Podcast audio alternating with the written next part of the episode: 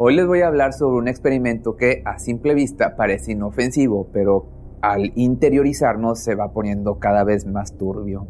Esta experimentación estuvo a cargo de Winthrop en Kellogg y fue llevado a cabo en el año de 1931. Kellogg era un profesor de la Universidad de Indiana y un psicólogo americano que en vida llevó a cabo un gran número de estudios sobre el condicionamiento de muchas especies. Para nada tenía un pelo de tonto, sino todo lo contrario. Estaba fascinado aparte por los niños criados en la naturaleza con poca o ninguna ayuda humana. Sin embargo, sabía que abandonar a un pequeño humano en el desierto era moralmente reprochable por lo que optó por llevar un animal infantil a la sociedad moderna, o mejor dicho, a su casa junto a Donald, su hijo recién nacido. Durante los siguientes nueve meses, 12 horas al día, 7 días de la semana, Kellogg y su devota esposa realizaron una prueba tras otra en Donald y Gua. El propósito del experimento, Kellogg, como se hizo conocido, consistía en hacer convivir como hermanos a un chimpancé bebé y a un humano menor de un año. Pero seguramente se estarán preguntando para qué. Pues bueno, él pensaba que tratándolos de la misma manera se podía llevar a cabo el estudio, la observación, la evolución y el aprendizaje de ambos bajo las mismas condiciones y entorno. Entonces, hasta dónde quería llegar con esto y peor aún, de dónde sacó su idea para realizar el experimento Kellogg.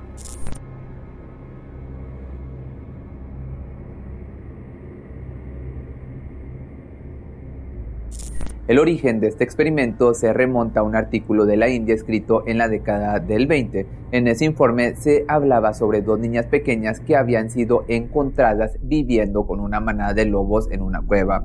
La gran particularidad era que, como resultado de haber crecido con la única influencia de los animales, las niñas se comportaban como ellos. El gran dilema llegó cuando, una vez que fueron encontrados, aprendieron a caminar en dos patas, por así decirlo, y hablar como personas, pero, y siempre hay un pero, ellas seguían emitiendo aullidos y comportándose como lobos en ciertos momentos. Los experimentos atribuían estos comportamientos a la supuesta falta de inteligencia de las niñas, pero Kellogg no estaba de acuerdo. Él afirmaba que la razón por la que no podían adaptarse completamente a su nuevo entorno era que habían adquirido su comportamiento salvaje al imitar a los lobos durante su temprana infancia. Entonces Kellogg leyó esto y pensó, ¿qué pasa si en vez de haber crecido con lobos, crecía con monos? El experimento buscaba entender cómo el entorno y las influencias tempranas pueden moldear el desarrollo y comportamiento tanto de seres humanos como de otros primates, pero no todo lo que piensa sale como tal.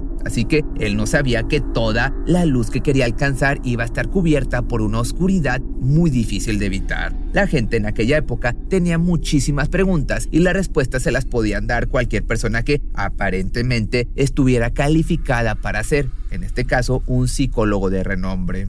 La sociedad, al ver lo que Kellogg's tenía para ofrecer, se hizo una pregunta nuevamente. ¿Qué tan cerca o lejos estamos de los animales? ¿El humano se hace animal o el animal se hace humano? Como ya te adelanté, los psicólogos Kellogg y su esposa Luela se propusieron ver cómo sería criar a un bebé humano y a un bebé chimpancé juntos. La meta de esto era que el simio aprendiera comportamientos humanos y tal vez nuestro lenguaje.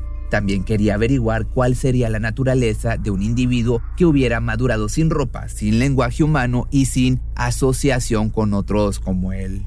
La familia Kellogg optó por llevar un animal infante a la sociedad moderna. Adoptaron a una bebé chimpancé de nombre Gua y la criaron junto con un bebé humano. Como sabían que nadie iba a prestar un niño para este experimento, decidieron hacerlo con su propio hijo llamado Donald, que tenía 10 meses de edad cuando comenzó el estudio. Ambos iban a ser tratados como si fueran hermano y hermana.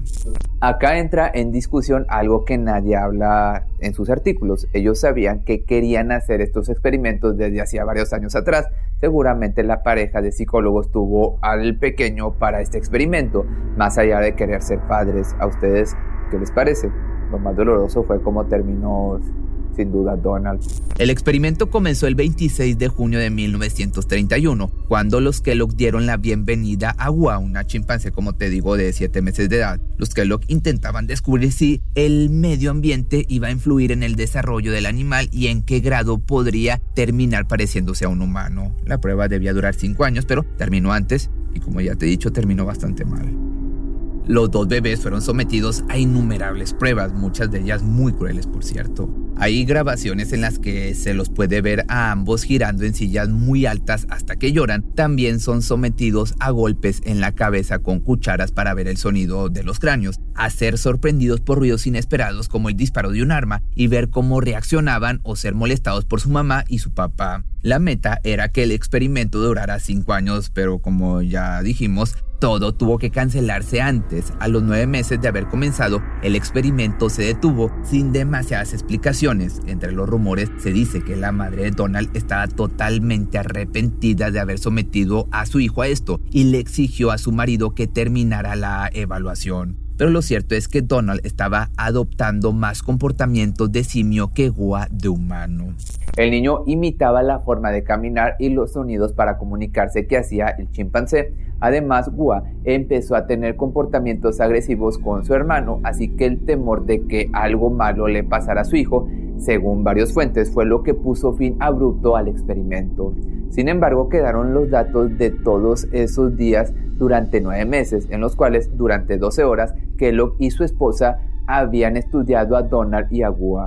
Ambos bebés, tanto el humano como el simio, fueron creados exactamente de la misma manera como ya te platicaba. Los dos llevaban puestos mamelucos de bebé y pañales, se sentaban en una silla alta, dormían en una cama y eran despedidos cada noche con un beso. A Gua se le enseñaron todas las mismas cosas que un padre le enseñaría a una hija humana. Kellogg además realizó una serie de pruebas y sondeó la presión arterial, la memoria, el tamaño del cuerpo, los reflejos, la percepción de la profundidad, la vocalización, la locomoción, las reacciones al cosquilleo, los garabatos, la fuerza, la destreza manual, la resolución de problemas y los miedos de White Donald. Por otro lado, también testeaban sus comportamientos mientras jugaban, el equilibrio, la obediencia al agarre, la comprensión del lenguaje y la capacidad de atención, entre otras cosas. De hecho, en una de las entradas cuentan que Gua se comía el jabón cuando la bañaban y que la manera en que lograron que no lo comiera más fue metiéndole una barra entera en la boca. Y la crueldad no solo era para el animalito, sino que ambos sufrieron abusos en este tiempo, aunque no todos lo veían así en ese momento. Las imágenes en blanco y negro que hoy nos parece espeluznante no eran vistas en aquella época así de la misma manera porque era 1930. De hecho, hoy es muy probable que este experimento no llegara nunca a realizarse por las leyes vigentes que protegen tanto a los niños como a los animales. Pero anteriormente, como te digo, esto no era así. No era raro ver en las filmaciones también al niño llorando y al mono asustado de las pruebas que tenían que superar. Otra cruel instancia fue la de sortear un laberinto. Los dos bebés eran obligados a salir mientras el recorrido cambiaba, por lo que nunca llegaron a completarlo. Como resultado principal, lo que dedujeron de este horrible experimento fue que, en un comienzo, Gua se destacó en estos ejercicios en comparación con Donald, pero después de que ambos cumplieron un año, las cosas cambiaron de manera radical. Todas las ventajas físicas que tenía el chimpancé fueron totalmente opacadas por la capacidad del bebé humano para formular palabras y aunque estaba, pues digamos, atrasado con respecto a los demás bebés de su edad, Donald era capaz de decir cosas que el animalito no. Podía empezar a decir palabras y su inteligencia comenzaba a destacarse. Por el contrario, la bebé chimpancé se estancó y ya no avanzó más, como si hubiera llegado al límite de su aprendizaje, al límite de su inteligencia. Por otra parte, otros científicos dijeron sobre el experimento de Kellogg lo siguiente.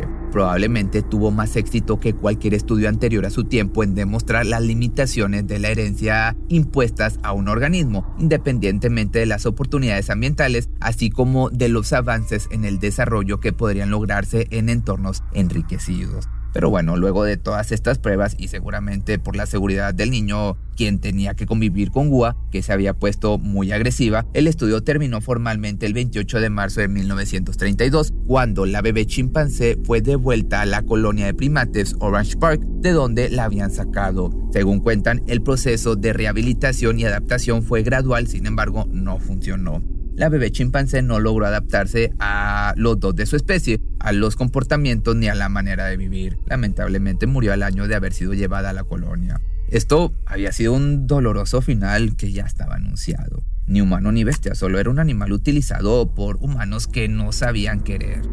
Una parte de los resultados se presentó en la reunión anual de la Asociación Psicológica del Medio Oeste y Kellogg comenzó a escribir un libro con Luela, El mono y el niño. Fue publicado en 1933 y documenta detalladamente el estudio. El libro fue escrito de manera que atrajera al público en general. Los medios de comunicación no tardaron en publicar artículos sobre el proyecto. Sin embargo, es importante también recordar que aunque Kellogg había evaluado el desarrollo del lenguaje y tenía expectativas para GUA, el objetivo del proyecto no era enseñar lenguaje humano a un mono. A pesar del entusiasmo de Kellogg por el significado psicológico, antropológico y biológico del estudio, no estuvo exento de críticas. Estas críticas provinieron de colegas, el público incluso de su pareja. Algunos, los más cuerdos, declararon que el proyecto obviamente era inhumano, mientras que otros señalaron lo indeseable de usar un bebé como sujeto experimental durante un periodo prolongado de tiempo. También hubo desaprobación por la separación de Gua de su madre y otros chimpancés, además,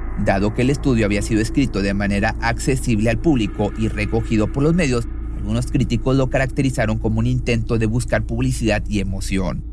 Por otra parte, el estudio de Kellogg posteriormente inspiró a la novelista Karen Joe Fowler a escribir Todos estamos completamente al lado de nosotros mismos, un relato ficticio de un experimento similar ambientado en la Universidad de Indiana. El libro fue publicado hace no mucho en el año 2003. Más allá de las aprobaciones y las críticas, la conclusión más clara es que lejos del mono adaptarse a la vida humana, lo que sucedió fue que Donald se volvió más animal No mostraba signos de aprender idiomas humanos, pero Donald, al contrario, había empezado a imitar los ruidos que hacía el chimpancé. Entre los comportamientos adquiridos por el bebé humano estaba la manera en la que luchaba con su hermana simio, también la costumbre de espiar a la gente por debajo de las puertas, morder a las personas, gruñirles y caminar en cuatro patas. Después de finalizado el experimento, este hombre, el responsable Kellogg, siguió sus trabajos en la Universidad Estatal de Florida. Ahí investigó a los delfines nariz de botella hasta su jubilación. En 1963 se retiró oficialmente del estado de Florida, aunque regresaría a ese campus en varias ocasiones en puestos docentes temporales. Él y su esposa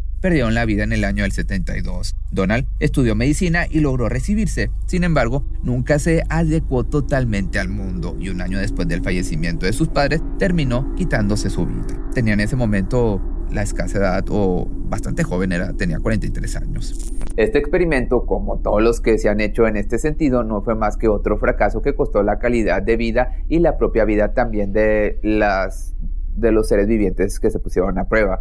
Por suerte, hoy estamos lejos de esto, sin embargo, se abren otros caminos que pueden ser poco éticos. Lo que antes se intentaba lograr a través de la inseminación artificial o del estudio del comportamiento, hoy, puede ser, hoy se puede llevar a cabo a través de la clonación. Si te gustó este video, que es un poco diferente a lo que normalmente hago, déjame tus comentarios aquí abajo y también recuerda que lo puedes escuchar en las plataformas de audio y si entras a Spotify o Apple Podcast, no olvides dejarme una buena calificación, no te cuesta nada y a mí me ayuda a seguir creciendo.